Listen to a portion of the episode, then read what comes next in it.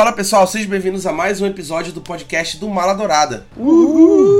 Estamos de volta com tudo no podcast numerado para quem gostava desses podcasts longos que a gente fica debatendo sobre um único tema. Temos bastante agora nesse mês de outubro e no começo de novembro, que tem muita coisa saindo que a gente quer comentar. E hoje nós vamos falar de Mulher Hulk, defensora de heróis. Esta série que foi tão criticada quando foi anunciada, foi tão criticada quando o trailer saiu e aí chegou e mostrou que a Marvel tinha um plano e esse plano deu certo. E é sobre esse plano que falaremos hoje neste podcast extenso. Vamos logo que interessa. Eu sou o apresentador deste episódio, Rafael Mendes. Quem está aqui para comentar comigo é ele, que desaparece de dois em dois meses. Ele volta para gravar um podcast, Gabriel Bandeira. É o meu jeitinho, gente. Oi, tudo bom?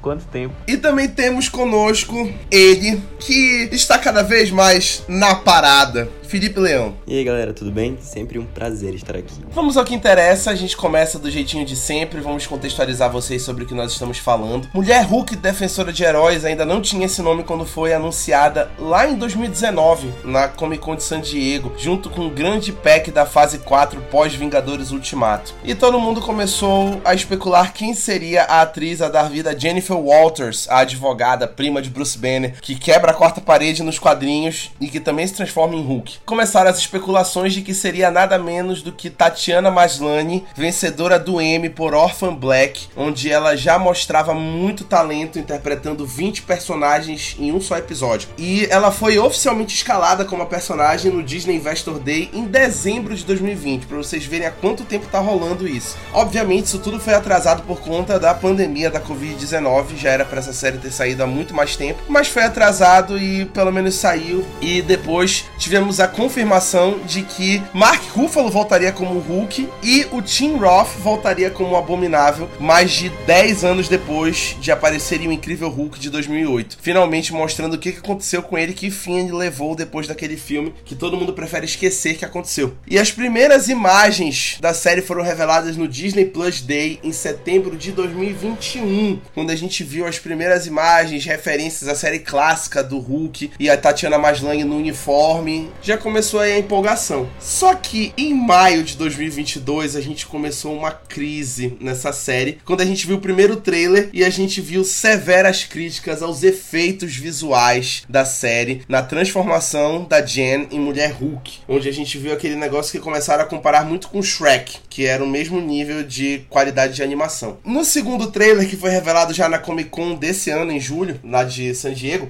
a gente viu os efeitos visuais melhorarem um pouco, mas todo mundo nem ligou para os efeitos visuais, porque ligaram só para as aparições especiais que o trailer trouxe. Ou seja, confirmou que o Wong apareceria na série, confirmando que esse é o Wong Cinematic Universe, que ele aparece em tudo, né? Também confirmou de que o Charlie Cox faria a primeira aparição dele no uniforme do Demolidor no MCU nessa série. De repente a série começou a ganhar mais interesse, o que não deveria ser por causa das participações especiais, né? Mas eles usaram essa estratégia justamente para atrair todo mundo a assistir a série e ver sobre o que se tratava de fato. A partir daqui, deixo aquele clássico aviso de spoiler. Se você não assistiu ainda Mulher Hulk até o final, volte, assista tudo e depois volte para cá para escutar o podcast, porque a gente vai falar com detalhes sobre o que achamos de bom de ruim. Haverão spoilers soltos. Começamos pelos pontos positivos e o ponto mais positivo da série é Tatiana Maslany. Como foi especulado, ela encarnou Jennifer Walters como possivelmente ninguém conseguiria fazer igual atualmente em Hollywood. Ela tem o timing cômico perfeito. Ela é carismática, ela quebra a quarta parede com uma naturalidade impressionante. Ela tem uma oratória incrível, inclusive para ser advogada, e eu achei simplesmente impecável o trabalho dela como a Jen. Quem assistiu Orphan Black eu acho que sabe o quanto a Tatiana é talentosa, né? Que, enfim, ela fez muitos personagens só nessa série. Mas eu acho que ali nenhum dos personagens exigia tanto assim um lado cômico dela, a não ser uma das personagens que no caso era a Alison. E aqui ver esse lado mais cômico dela é muito legal, ela tá muito bem. E eu acho muito legal que ela tá muito confortável no papel.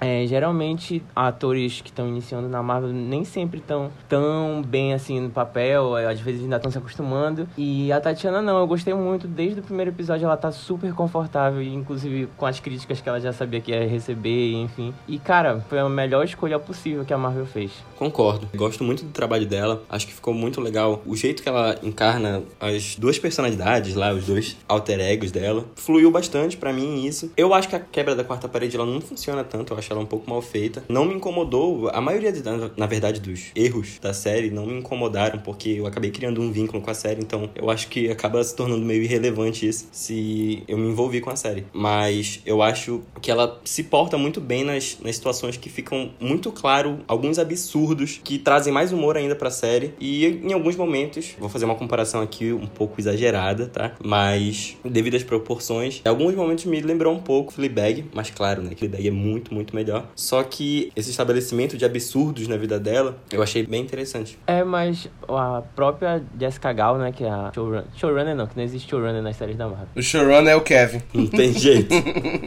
Ela falou que Fleabag foi uma das grandes inspirações para essa série da, da Mulher Hulk.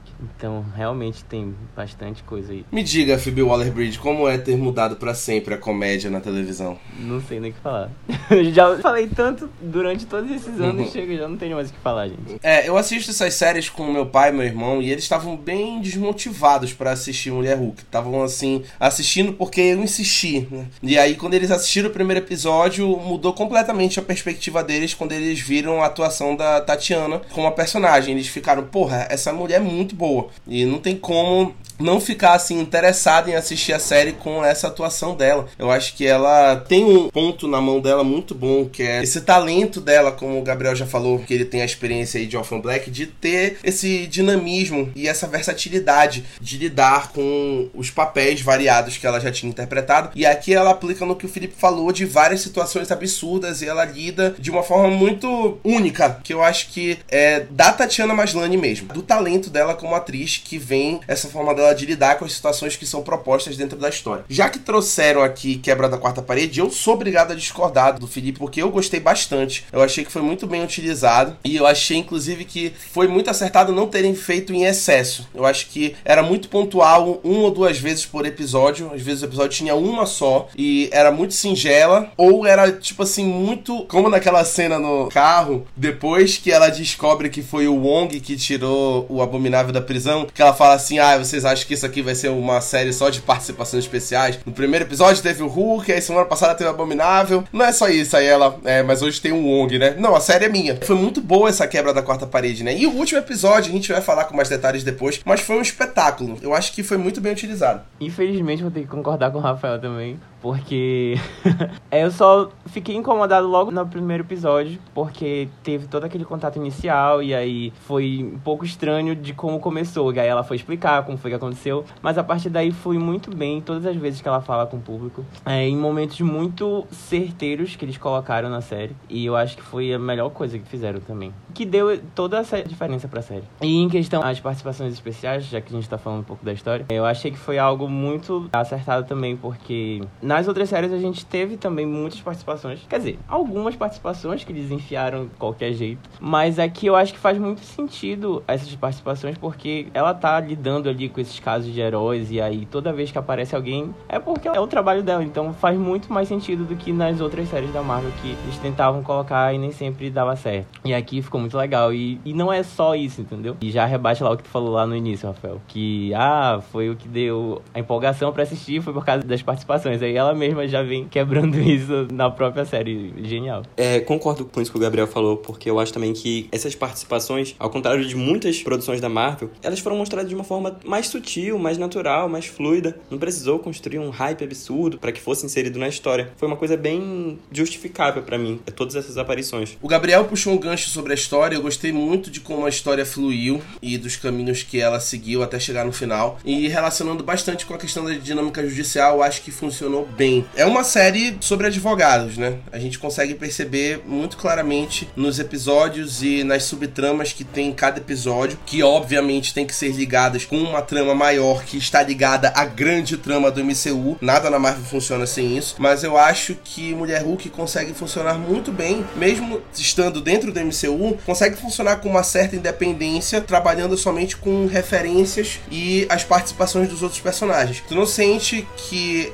grande grandes consequências de outras coisas do MCU aqui ou de coisas que aconteceram aqui para o MCU. Ela é uma série que ela consegue funcionar muito bem dentro do gênero dela de comédia e de judicial, mesmo estando dentro de um universo de super-heróis onde ela precisa estar interligada com muitas outras produções por conta da obrigação de estar interligada que vem do showrunner Kevin. E era isso que tava me incomodando muito nessas últimas séries e, enfim, é, tudo tu tinha que ter um conhecimento muito grande. Apesar da gente ter, tem gente que não tem. Aí tem gente que quer só assistir aquela série e pronto. E aqui finalmente eles deram um jeito nisso. Aí foi ótimo, porque já tava sem condições nas outras. Essa série eu abracei muito ela. Eu confesso que essa dinâmica judicial eu gosto da parte do escritório, das cenas de escritório, mas as cenas de tribunal eu acho elas bem distantes assim do verossímil, é. Genéricas, tipo como se fosse clichê, né? O clichê de judicial da televisão. Não, eu não digo nem isso. Eu acho que fica mais jogado do que isso. Fica um bate-boca que não lembro de ter visto em outras produções assim. Fica um negócio bagunçado, fica um negócio. Mas eu abracei isso também como eu abracei quase tudo da série, porque acho que desde o terceiro episódio eu falei assim: é, eu vou aqui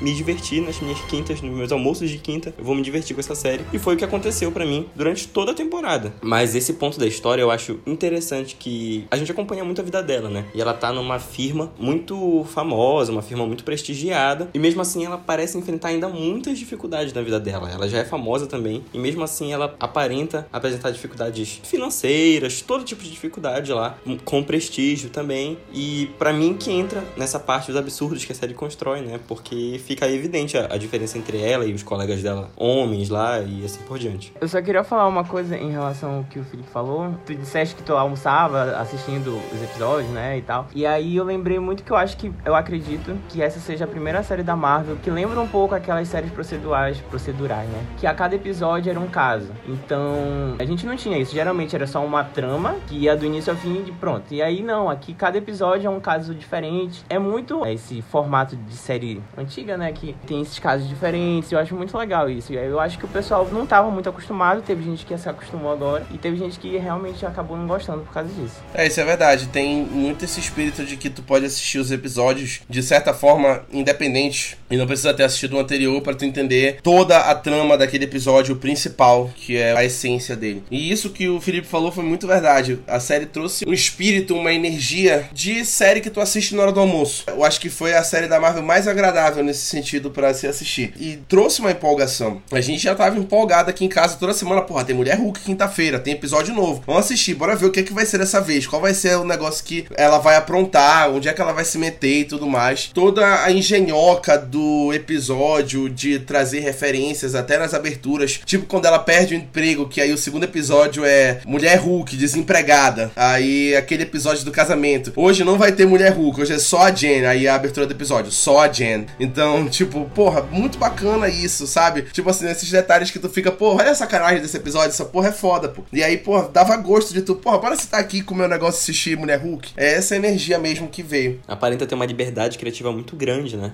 Demais. É algo que a gente não tava vendo nessas outras séries. Que era tudo sempre aquele mesmo formato e chega, sem condições. Nada na Marvel tem liberdade criativa mais, né? É foda. Um dos meus pontos favoritos foi, sem dúvida, a sátira com os trolls de internet que a série fez do começo ao fim, em todos os momentos que ela tinha oportunidade. Porque todo mundo sabe que Mulher Hulk foi uma das séries que mais sofreu com esses trolls de internet na vida real. Especificamente, produções protagonizadas por mulheres na Marvel sofrem muito com isso. Capitã Marvel sofreu, Mulher Hulk sofreu, Miss Marvel sofreu. Parece que a roteirista Jessica Gal, ela sabia que isso ia acontecer quando ela estava fazendo a série. Na minha opinião, parece que ela estava morando na internet e e ela trouxe várias referências de comentários reais. Tanto que, inclusive, eu vi alguns comentários de algumas cenas que aparecem são comentários de verdade da internet que apareceram no trailer que ela já conseguiu colocar a tempo e ela apagou o nome. E aí, comentários de verdade, tipo assim, falando da mulher Hulk, entendeu? Dizendo, ah, por que, que tem que ter uma mulher Hulk? Pô, não tem um homem Hulk, sabe? Esse tipo de comentário eu acho que ela se preparou muito e usou isso a favor dela dentro da série, graças ao talento da Tatiana Maslany de se sair nessas situações atuações e o roteiro da série pra, enfim, criticar e alfinetar justamente esse tipo de gente que certamente nem fã é, só tá lá porque quer reclamar, porque é uma protagonista mulher numa série de super-herói. Totalmente. E outra, não tem nenhum discurso moralista acompanhado dessas situações. É simplesmente eles te expõem um absurdo e fica óbvio pra interpretação de qualquer um que é o próprio absurdo. Eu acho muito legal que às vezes eram coisas muito sutis na série. Que eles colocavam um comentáriozinho ali, que às vezes não dava nem pra ver, mas quem prestou atenção viu. E tá cheio dessas coisas, eu achei muito legal. A metalinguagem com a própria Marvel Studios é muito forte, né? O episódio final ele é um banho de metalinguagem que, enfim, não sobreviveria àquele finale sem a metalinguagem que de ter a consciência que é uma série, de falar dos outros heróis, de falar da posição deles dentro do universo, enfim, falar sobre fazer uma segunda temporada, sobre as sátiras que a série traz, sobre o que, que ela tem que ter e toda aquela questão, o Gabriel até falou no grupo, depois que a gente assistiu o finale, da própria Jen chegar na hora que ela vai dentro da Marvel Studios, né? Que, porra, aquele episódio final a gente vai ter um momento só pra falar dele, mas de chegar naquele momento e falar assim, por que que todo final de série tem que ter uma briga muito grande, um vilão que saiu do nada, que tem os mesmos poderes do herói, e aí tem uma grande participação especial no final da série, é sempre uma briga de noite e não sei o que, tudo ela comenta e aí tu fica assim, pô, não é verdade isso aí que ela tá falando? Por que, que tem que ser sempre assim, né? E assim, é uma coisa que o Gabriel já vem falando desde WandaVision, né? Que ele reclama sobre os finais de série da Marvel. E aí foi muito bacana toda essa liberdade, como já foi dito aqui, de alfinetar a Marvel. Liberdade e coragem de alfinetar a própria Marvel nas decisões que ela vem fazendo e que vem sendo muito criticadas e parece que a Jessica Gal disse assim, ok, eu entendi vocês, pois então vamos fazer piada com isso. Ou talvez ela tenha pensado, ok, eu assisti todas essas séries, realmente são muito ruins os finais. Mas, cara, eu me senti muito contemplado quando ela começou. O que que tá acontecendo nesse episódio? Como assim? Vai aparecendo um monte de coisa. Eu disse, meu Deus, sou eu que tô ali na situação. Fiquei muito feliz.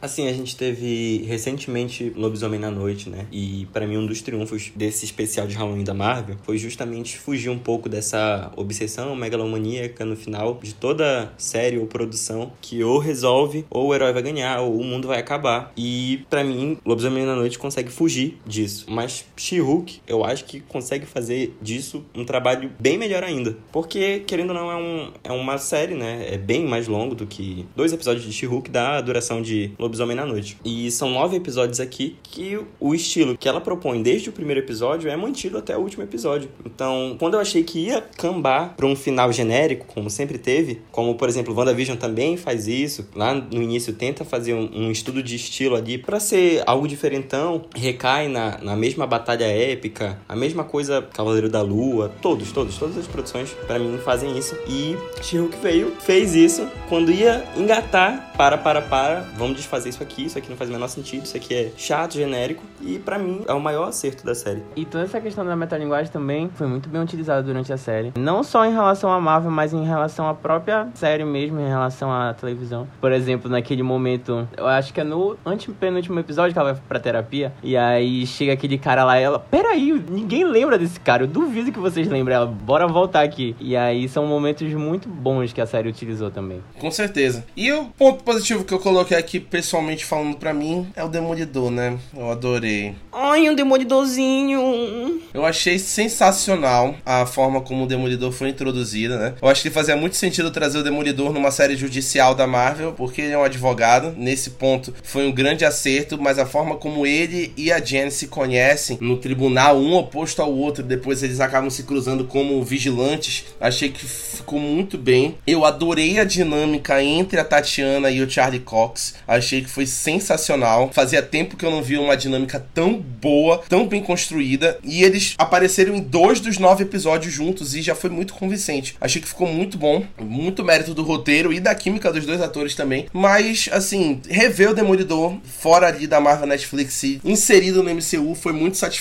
Eu acho que o Charlie Cox merecia muito esse retorno por todo o carinho que ele tem pelo personagem, a dedicação que ele tem. Ver na roupa mostarda com ketchup igual dos quadrinhos e ver ele num tom assim mais leve, menos assim, meu Deus, eu preciso proteger essa cidade a qualquer custo, e num tom assim mais cômico, encaixado dentro da série, ver funcionando, né? Assim, para quem é contra esse tom, não sabe que o Demolidor tem momentos engraçados nos quadrinhos, especialmente quando ele cruza com o Homem-Aranha, que é muito cômico, e eles têm todo aquele negócio de heróis terrenos, né? Heróis urbanos. E eu achei que funcionou muito bem. O Charlie Cox soube levar muito bem isso. Eu não sei como é que vai ser a série dele, que vai ter. Sai quando? Ano que vem ou 2024? 2024 só. 2024. Pois é, não sei como vai ser o tom da série dele, mas eu acho que provavelmente vai ser um pouco diferente da da Netflix, não vai ser tão sombria. E aí aqui a gente já dá pra ver que ele tá nessa vibe mais. um pouco mais leve, já não é tão sombrio quanto é lá na outra série. Se for assim, dependendo de como seja, é, eu acho que pode ficar muito bem feito. Eu gostei também da dinâmica deles, eu acho que a dinâmica fica boa tanto quanto advogados, quanto vigilantes também. Eu achei que eles tiveram umas boas cenas ali de ação, uma coreografia bacana, divertida, rápida, mas divertida, e eles têm o caldo, né, juntos. O molho, como diria Fábio Forte se ele estivesse aqui. Ainda tentaram entregar, não ficou das melhores, mas tentaram entregar uma luta dele no corredor, igual como faziam na Netflix, mas deu pra matar a saudade. Falando agora de pontos negativos, eu acho que os efeitos visuais seguiram sendo o grande problema de Mulher Hulk, eu diria. Porque eles melhoraram bastante do trailer que a gente assistiu o primeiro de maio, mas ainda assim a gente sente que tem uns momentos onde os efeitos visuais deixam a desejar. A gente sabe que o objetivo da série não era muitos efeitos visuais, porque ela era uma série de comédia, uma série judicial, onde não tiveram muitas cenas de ação, ou propositalmente, né? Como a gente já falou que ela queria justamente sair desse estereótipo, mas ainda assim os efeitos visuais ficaram um pouco a desejar. A gente sabe que tá tendo um grande problema aí na Marvel, que ela tá entregando muitas produções por ano e muita coisa para que os estúdios de efeitos visuais entreguem em um prazo muito curto. E aí eles já até emitiram uma nota reclamando disso e provavelmente esse é um dos resultados desse acúmulo de produções que os estúdios estão tendo. Mas os efeitos visuais ainda assim ficaram abaixo do esperado. Principalmente ali nos primeiros episódios, tá bem visível. A partir do momento do trailer, eu já tava levando na esportiva. Pra mim, era a graça da série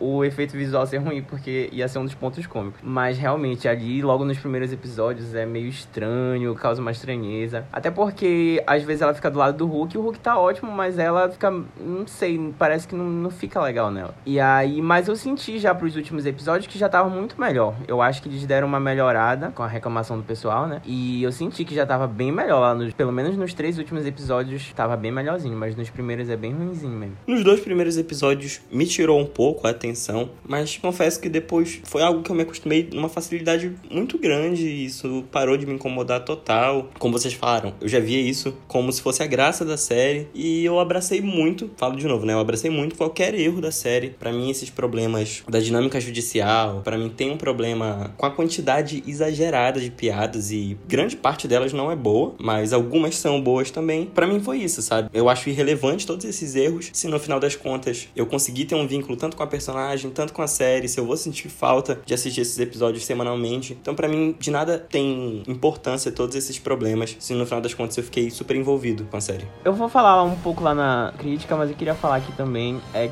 que é o único ponto negativo além dos efeitos visuais que eu não gostei. Que eu achei que não trabalharam direito a Titânia. Quer dizer, não explicaram direito quem seria ela. Porque a gente sabe, mas muita gente pode ser que não saiba do histórico dela. E aí não ficou meio certo quais são os poderes dela, o que, que ela tem, o que, que ela é. Então ali ela tá, às vezes, ela tem embate de frente com a Jane e a gente não sabe quem é ela direito, entendeu? E aí foi uma das coisas que eu não gostei. É, eu também achei que a Titânia ficou mal desenvolvida, né? Ela só existe, ela tá lá, ela tem os poderes dela e ela encasqueta com a Jen, né? E aí fica por isso mesmo, né? Achei que realmente foi muito raso aí o ponto da Titânia, na minha opinião. Tenho que concordar. Passando as referências, porque não é uma série da Marvel se não tiver um banho de referências a um monte de coisa, mas achei que aqui as referências foram muito boas, muito pontuais e às vezes muito singelas, inteligente, na minha opinião, como a Jessica Gal posicionou tudo na série para que as referências funcionassem. De primeira, a gente tem uma referência a sacar, né? Porque a gente sabe que o Hulk teve que voltar para sacar para resolver um problema e que inclusive o acidente que dá os poderes a Jen é causado por uma nave mensageira sacariana que aparece ali em Los Angeles para ir atrás do Hulk. E aí já trouxe uma referência sacar mostrando que tem consequências da estadia do Hulk lá que a gente viu sobre em Thor Ragnarok e a gente vai ver depois ali quando a gente falar de futuro, a gente vai ver aí esse momento específico de sacar que trouxe tal importância. A gente também teve uma referência muito boa a Shang-Chi, ao filme, porque a gente viu uma explicação de algo que estava pairando muito na cabeça dos espectadores da Marvel. Foi como o Wong e o Abominável foram parar naquela briga na gaiola do clube de briga briga da irmã do Shang-Chi. E aí a gente descobre que, na verdade, quem levou o Abominável para lá foi o Wong, porque o Wong precisava lutar num desafio à altura dele para que ele se provasse merecedor do posto de Mago Supremo da Terra. E aí foi por isso que ele escolheu o Abominável, porque ele achava que o Abominável seria um adversário à altura, para ele brigar com o Abominável e derrotá-lo naquela cena que foi o que aconteceu lá em Shang-Chi. E aí a gente descobriu que foi isso. E tava todo mundo assim, por que, que eles dois foram parar naquela briga de gaiola, né? O que que teve? E aí foi essa explicação. E eu achei que foi muito boa e também a explicação de como isso aconteceu também veio num momento muito oportuno. Shang-Chi tá sendo bastante referenciado, né? Agora. Teve referência também lá em Miss Marvel, em relação aos, aos anéis. Teve mais uma, se não me engano, que agora eu não tô lembrando. Mas eu acho que vai ter bastante importância aí no futuro da Marvel Shang-Chi, né? Também acho, eu espero, porque a gente ainda não teve nenhum Shang-Chi 2 confirmado. A gente sabe que o Shang-Chi deve aparecer num Vingadores aí dos dois próximos que terão, mas seria muito legal aí ter realmente mais aparição e dar mais relevância ao Shang-Chi. Gostei muito que a série trouxe a aparição de heróis menores da Marvel. E quando a gente fala de heróis menores, é dos quadrinhos da Marvel mesmo, como o Senhor Imortal, o Sapo, o Vampiro, que eu esqueci o nome, aquele lá que parece um toureiro, o outro porra que é metade metade touro, né? O Man Bull. E aí eles trouxeram um monte desses heróis, incluindo a própria Titânia também, que são heróis dos quadrinhos da Marvel que a gente sabe que nunca ganhariam nenhuma produção própria.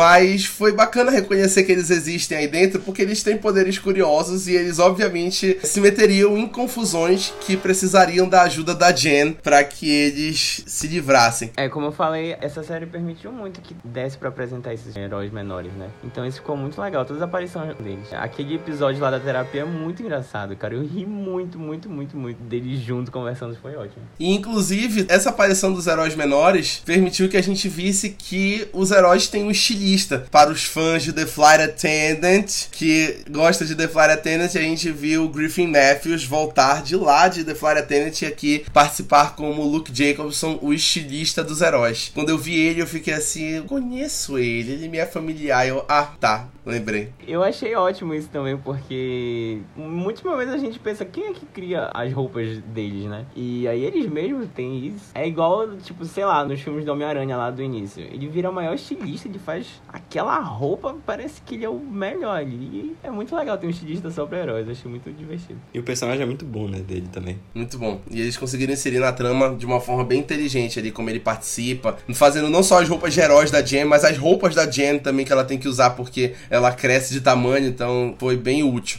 Teve uma referência ao Demolidor da Marvel Netflix, obviamente, porque quando o Demolidor aparece e ele fala o nome dele no penúltimo episódio, toca a trilha sonora do Demolidor da Marvel Netflix no fundo. E aí fica meio difícil a gente não achar que a série vai ter alguma conexão com a série da Marvel Netflix. Eles trouxeram até a trilha sonora de volta, os mesmos atores, aí eles falam, não, vai começar do zero, mas eles fazem isso, trazem todos os elementos e eu fico assim, porra, não é possível. Quando ele falou que era um advogado em Hell's Kitchen, que tem um escritório, eu fiquei, por favor, cita o Fog, cita a, a Carrie, por favor. Mas não teve. Deve ter, né? Deve ter sempre algumas referências à série antiga, porque enfim, a Marvel ama referência, né? E todo mundo vai gostar também de ver é, coisas que já aprovaram antes. Então deve ter, sim, uma pontinha. Teve uma referência muito boa à série clássica do Hulk, e foi na abertura do último episódio, quando eles fizeram a abertura igualzinha à abertura da série clássica, de mostrar a Tatiana como a Jen e uma outra atriz pintada de verde como a versão dela de Mulher Hulk, como era na série, e até a abertura, que é aquela que é metade da cara é a Jen, a outra metade é a Mulher Hulk, aquelas letras, né? Toda aquela película antiga, o Mark Ruffalo vestindo a roupa que o Bruce Banner da série usava, mesma roupa, e ficou muito legal essa referência também. Eu achei bacana eles reconhecerem, revisitarem essa série que foi muito importante e fez um grande sucesso ali no século XX. Pô, eu ri uma porra disso, tá? Eu ri uma porra disso. E pelo amor de Deus, olha, o pessoal de antigamente gostava de uma série clássica assim. E olha como era o Hulk, entendeu? Olha como era. E aí agora todo mundo vai ficar dando pitaco por causa dos efeitos dessa nova série. Ah, bora levar na boa, né? Teve uma referência muito bacana à Pantera Negra no último episódio, quando o Kevin pede para que ela se destransforme fora da tela, porque eles não têm dinheiro para bancar os efeitos visuais, porque a equipe de efeitos visuais atualmente está finalizando um outro projeto. E aí toca a trilha sonora do Pantera Negra no fundo, de Wakanda.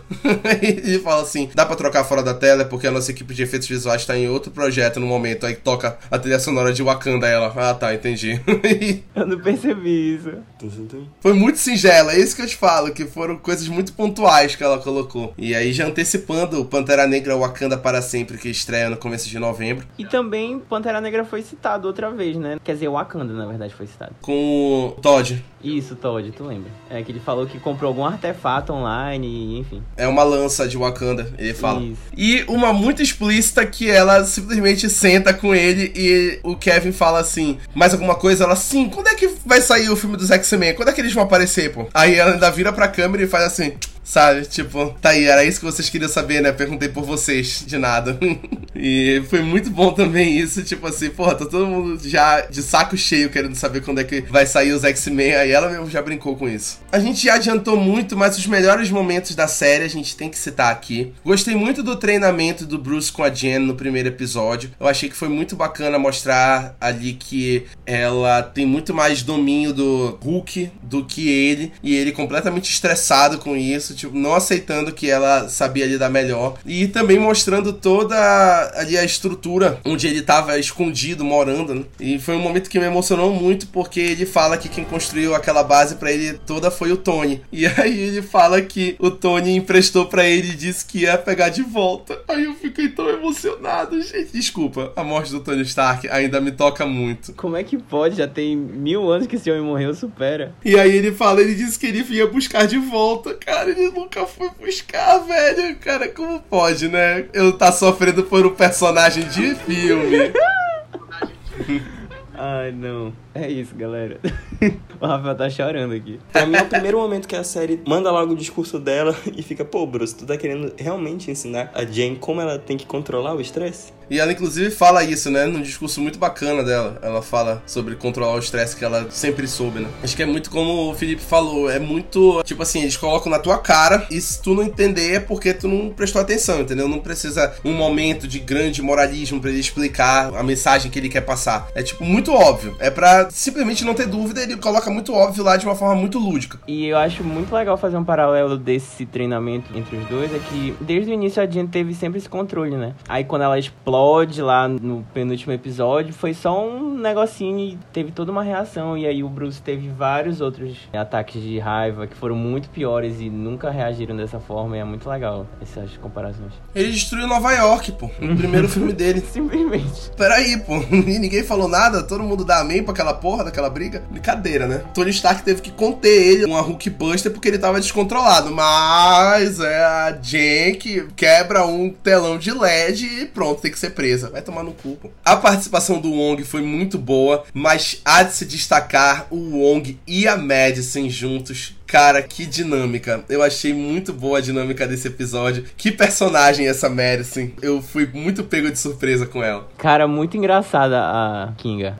Eu me diverti horrores com ela. Foi uma participação única, mas queria que ela voltasse mais vezes, só pra ela alegrar um pouco mais a gente. E o Wong, cara, eu me identifico total com ele agora, que ele passa o dia maratonando séries e aí... É Sopranos que ele tava vendo, né? This is us. Como é que pode, cara? E ele tem um LinkedIn, né? Ele trabalhava numa loja, na Target Target, ele trabalhava na Target. Todo o arco da Jen contra a Titânia foi muito engraçado, do começo ao fim, incluindo a briga delas toda desengonçada no casamento. Achei que foi muito bom todo o dilema da Titânia registrando Mulher Hulk, patenteando, juro. She-Hulk by Titânia. É o nome do, do Gabriel no Twitter. Cara, eu gostei muito. Esse episódio foi demais. Eu ri muito. E até a briga delas lá no casamento foi ótimo. O Retiro do Abominável, o Gabriel já falou que ele riu bastante nesse episódio também, quando eles fazem aquela terapia em conjunto lá no Retiro do Abominável. E aí eu aproveito esse momento para destacar a excelente atuação do Tim Roth nessa série, todas as vezes que ele apareceu como Abominável, que ele teve a oportunidade de fazer um personagem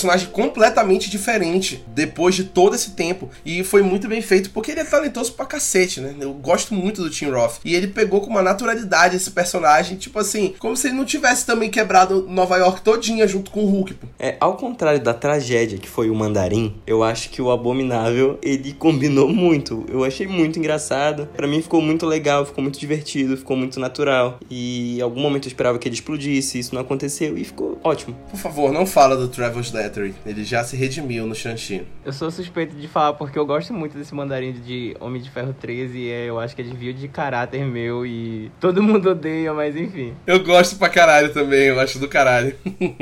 Fica muito mais do caralho quando tu pensa que o Mandarim ele é um personagem muito estereotipado nos quadrinhos e eles fizeram isso de sátira, né? Quando tu olha como uma sátira, mesmo que não tivesse sido, mas quando tu olha, fica bacana. O episódio da Mulher Hulk com o Demolidor foi muito bom, do começo ao fim, a briga deles juntos, a forma como eles entram no galpão que eles têm que entrar, toda aquela discussão deles, aquele clima inegável entre eles, toda aquela dinâmica foi um dos melhores episódios assim, valeu a pena aguardar por esse episódio e por essa dinâmica. E eu sei que muita gente esperava que fosse tipo assim no meio da temporada, essa cagada toda, mas ficou muito bom eles fazerem no final, tipo assim, assiste a série toda aí, meu irmão, uma hora o Demolidor vai aparecer, não tem pressa. É, cara, eu já tava num ponto assim que eu não tava nem mais esperando, tava só curtindo os episódios. Chegou naquele episódio do casamento, ela dizendo assim, eu sei que é um episódio de casamento nessa altura da série, e aí ela dizendo, é isso, mas o casamento são inconvenientes assim mesmo, e vamos lá assistir. Então eu só tava aceitando, e aí quando ele chegou foi muito legal também. E, claro, o episódio final foi um momento à parte. Todo aquele episódio final, cagada começando. E aí ela para, para, para. E de repente entra a tela do Disney Plus. Eu fiquei assim, tem alguma coisa errada. Eu olhei pro meu irmão e disse assim: será que travou o episódio? Aí ela saindo de dentro da tela dela e pulando de um pro outro.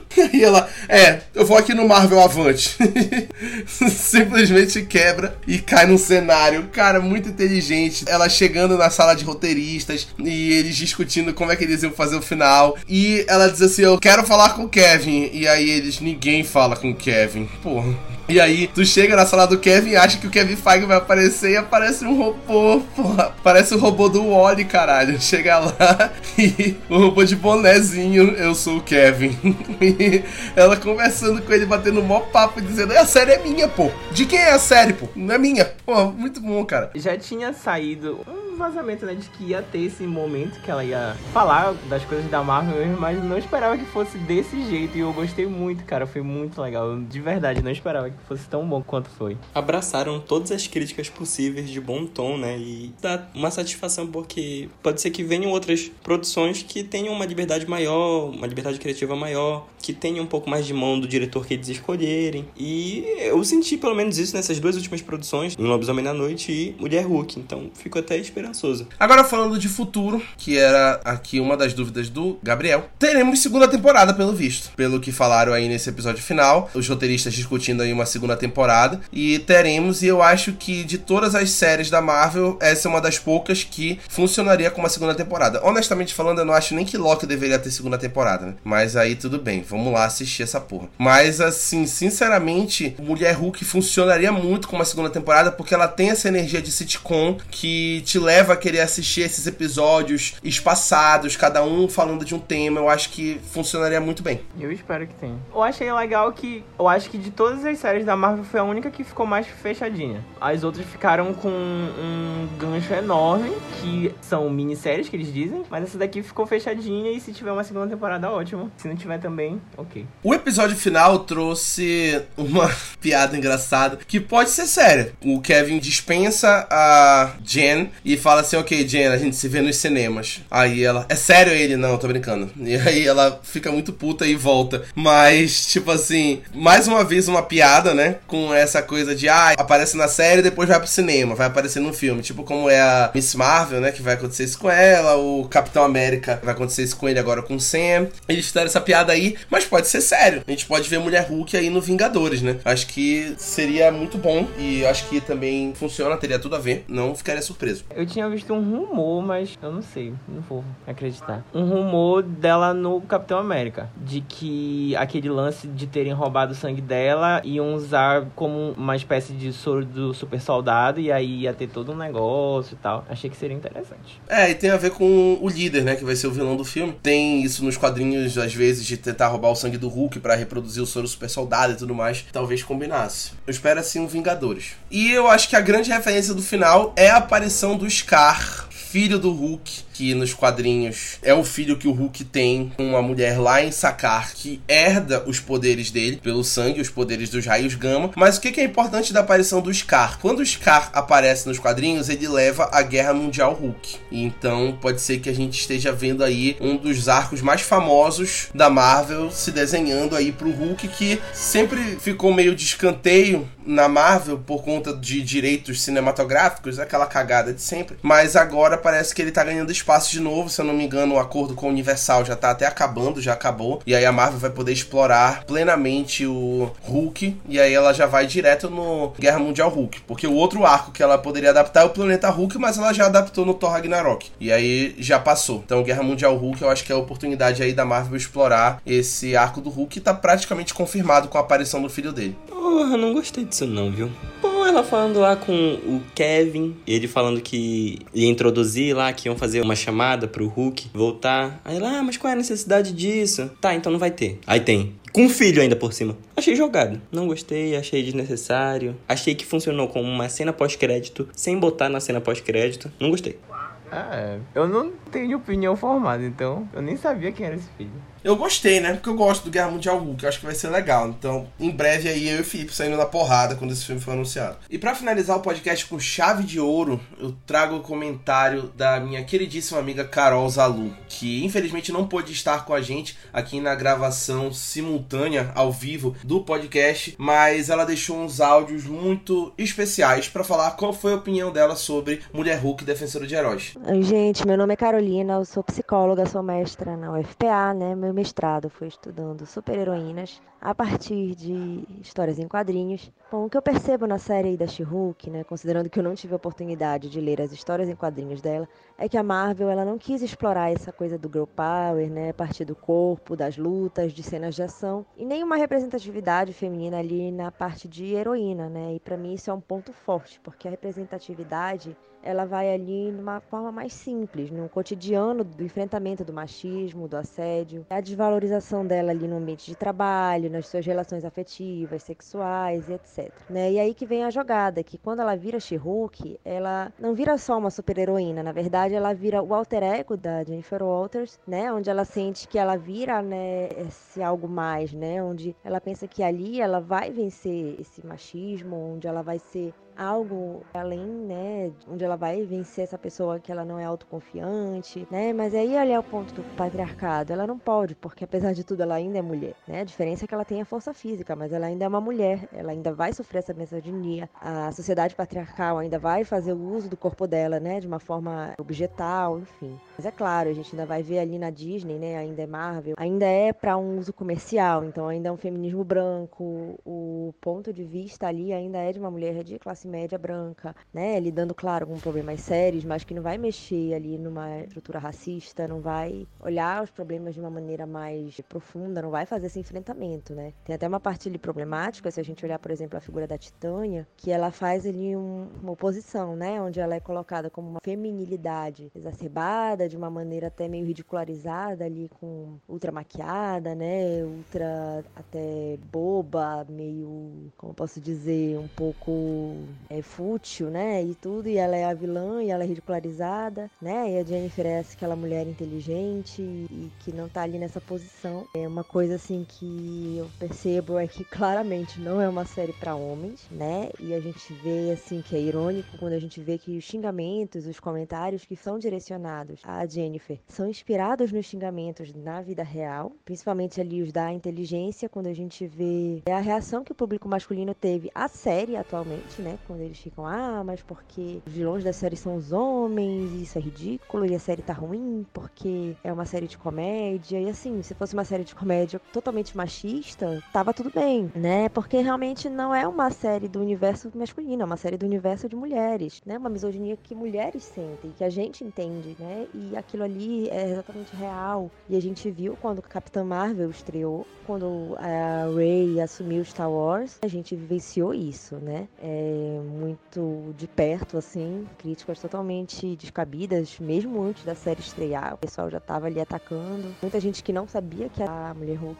já existia, né, ali nos quadrinhos há muito tempo, enfim, né? Claro que cabe aqui muitas críticas à série, eu não estou dizendo que a série é perfeita por conta dessas coisas, né? Até do ponto de vista é, feminista cabem críticas, né? Mas também tem muita gente que critica, assim, isso é uma coisa que eu vim falando desde Capitã Marvel, porque quando a gente fala em super-heroína, em filmes de super-heroína, em girl power ali, né, nesse termo muito superficial mesmo, quando a gente fala em feminismo, em super-heroínas, a gente espera muito ali o padrão da Mulher Maravilha, que eu amo também, não é que eu não ame, mas é, e a Marvel eu acho que ela quer entregar uma coisa diferente, né, uma coisa mais pé no chão, digamos assim, uma coisa mais cotidiana, que é uma marca muito da Marvel, né, uma coisa mais da nossa realidade, uma coisa mais assim da vivência mesmo, né? É isso, gente, assim, eu acho que cada episódio caberia uma super análise, porque cada episódio traz uma vivência feminina, né, que a gente se vê, a gente se conecta ali com a Jennifer Walters, e isso é que é muito legal, então por isso que é uma série muito feminina, só que tá num meio que é muito masculinizado, né, que é o meio geek, o meio nerd, e isso enfurece muito as pessoas, né, e a gente prova que não precisa ser uma mulher extremamente feminilizada e nem uma mulher extremamente masculinizada para provar o ponto de alguma coisa, né, eu acho que isso também é muito legal. Agradeço aqui o convite do pessoal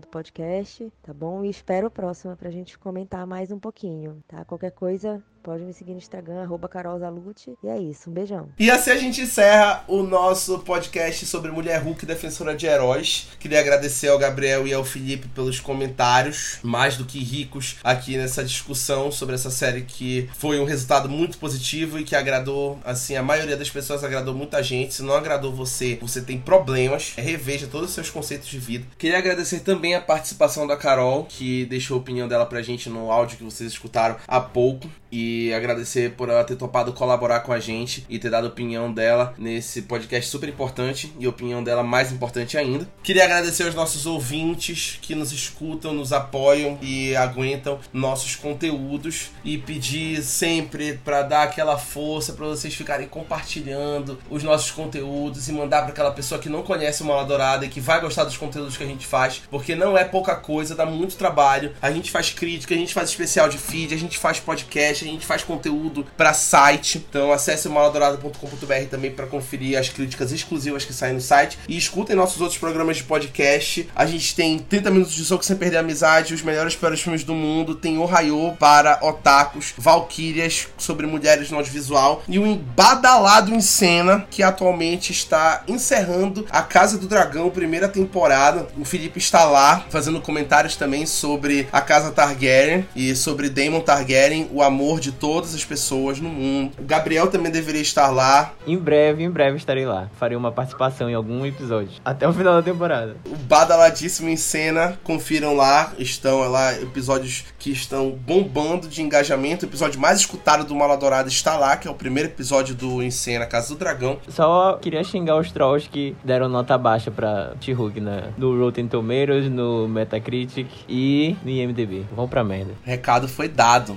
E concordo plenamente com o Gabriel. Ficar entrando aí nas séries para ficar reclamando de coisinha, tu não é nem fã, porra. Ficar reclamando, vai tipo a porra, fica dormindo em casa, caralho. Porra. A gente se vê nos próximos episódios do podcast do Mala Dourada e tchau. Tchau. Tchau.